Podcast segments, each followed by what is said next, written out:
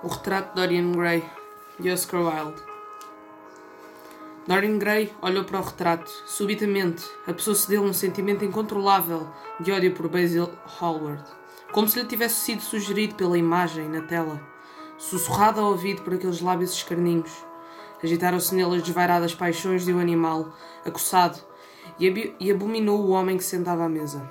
Mais do que em toda a vida, abominar alguma coisa. Olhou em volta, alucinado. Algo tremuluzia sobre o baú pintado de fronte de uma faca que trouxera para cima de alguns dias antes, para cortar um pedaço de corda, e que se esquecera de levar consigo. Dirigiu-se lentamente para ela, passando por Basil Hallward, assim que se viu atrás dele. Pegou na faca e voltou-se. Hallward mexeu-se na cadeira, como se fosse levantar-se. Dorian precipitou-se sobre ele e enterrou a faca na grande veia por trás do ouvido, esmagando repetidamente a cabeça do homem contra a mesa e apunhalando-o repetidas vezes.